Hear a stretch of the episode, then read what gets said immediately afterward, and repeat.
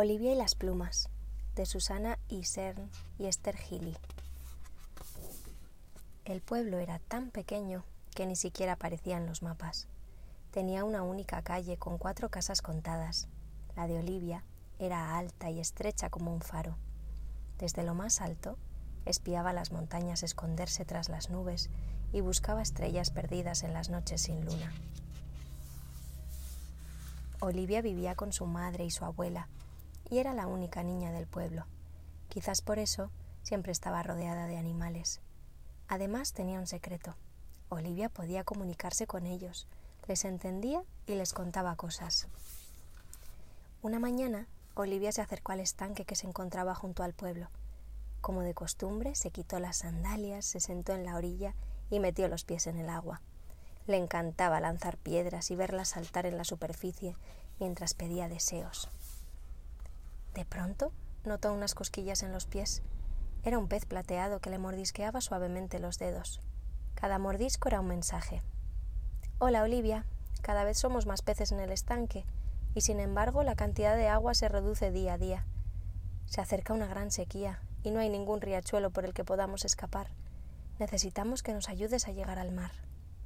Pues claro que os ayudaré. ¿Qué debo hacer? preguntó Olivia, que había prestado mucha atención a los mordiscos del pez. Solo tienes que recoger plumas. Cuantas más encuentres, mejor. Y una vez le hubo transmitido aquel mensaje, el pez desapareció hacia las profundidades del estanque. Desde aquel día, Olivia salía temprano de casa cargando una gran red en la espalda, en busca de plumas. A todos los pájaros que encontraba les pedía una. A la tórtola que cantaba desde el alba, al pájaro carpintero que repiqueteaba sobre el tronco de un pino, al gorrión que calentaba sus polluelos en el nido. Al atardecer, después de un largo día de búsqueda, se adentraba en la profundidad del bosque, ataba los extremos de la red entre dos árboles e improvisaba una hamaca. Le gustaba balancearse sobre las plumas mientras escuchaba, divertida, los cuchicheos de las ardillas. A veces se quedaba dormida hasta que el primer rayo de sol se colaba entre las ramas. Olivia también buscaba plumas en los sitios más estratégicos. En el corral de las gallinas las había esparcidas por todas partes. Debajo de los nidos siempre se caían plumas desprendidas. La almohada de plumas de la abuela tenía un agujerito por el que se escapaban las más traviesas. Y en los escondites del gato siempre encontraba alguna pluma sin dueño.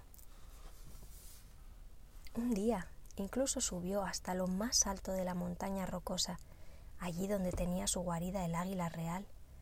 Olivia se deslizó hasta la cueva y entre la hojarasca encontró una gran pluma blanca. El viento le trajo el silbido del vuelo de la gran ave y le advirtió que regresaba a casa. Entonces la niña tomó la gran red de plumas con ambas manos, saltó al vacío y descendió hasta el pueblo, planeando como un pájaro con sus alas extendidas. Olivia también tenía plumas especiales que le traían las aves más viajeras. A las golondrinas que frecuentaban tierras cálidas les pedía plumas del sur. A los patos que viajaban en busca de aire frío, plumas del norte. Y a las cigüeñas que visitaban los campanarios más importantes, les pedía plumas de la gran ciudad. Una noche, Olivia se puso un maravilloso vestido hecho de plumas. Trepó por las tejas y comenzó a brincar entre las casas. Hacía calor y los grillos cantaban.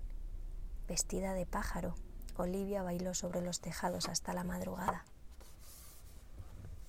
A Olivia le encantaba su cometido de buscar plumas. Al cabo de un tiempo había conseguido juntar cientos de ellas, plumas rosas de flamenco, blancas de lechuza y negras de cuervo plumas saladas de gaviota, mojadas de pingüino, charlatanas de cotorra, plumas largas, cortas, rectangulares y redondas, plumas mensajeras, plumas de indio, plumas de sombrero de señora elegante, cantarinas de ruiseñor, nocturnas de búho, rayadas, a cuadros y a topos, plumas apelmazadas y de terciopelo, amarillas y naranjas de canario, verdes brillantes de loro, madrugadoras de gallo, rapaces, afiladas y de plata. Tenía más plumas de las que podía imaginar, pero aún no sabía cómo podía ayudar a los peces con ellas. Así que finalmente, una tarde, Olivia se dirigió al estanque con la gran red de plumas sobre la espalda. Era tan grande que le doblaba en tamaño. Pero cuando llegó a la orilla se encontró con un paisaje desolador. Hacía mucho que no llovía y el estanque apenas tenía agua. Ahora estaba formado por pequeñas pozas que albergaban a los peces. La niña se descalzó y fue metiendo los pies de charco en charco, con la esperanza de encontrar al pez plateado mientras preguntaba Ya tengo muchísimas plumas, ¿qué debo hacer ahora? Pero los peces estaban quietos y muy callados. Aquella noche, Olivia no conseguía conciliar el sueño pensando en los peces. Se tumbó en el tejado buscando respuestas. Todas las estrellas del firmamento y la sonrisa de la luna brillaban ante sus ojos, ni rastro de nubes que hicieran presagiar la tan anhelada lluvia. De pronto, y sin previo aviso, llegó un viento cálido más agitado de lo normal, rompió la red y se llevó todas las plumas cielo allá. Olivia vio con asombro cómo sus plumas volaban sobre el tejado. Había miles. Se levantó de un salto e intentó recuperarlas con desesperación, pero aquello resultó ser una misión imposible. Las plumas se fueron perdiendo entre las casas y en unos segundos ya habían desaparecido de su vista. Poco después vio a lo lejos algo que se acercaba. En un primer momento creyó que eran pájaros, pero pronto salió de su error. No podía creer lo que veían sus ojos. Una gran bandada de peces plumados sobrevolaban las casas como si fuesen aves, movían sus aletas y hacían cabriolas, se dirigían al mar. A la mañana siguiente todos los vecinos hablaban de lo mismo.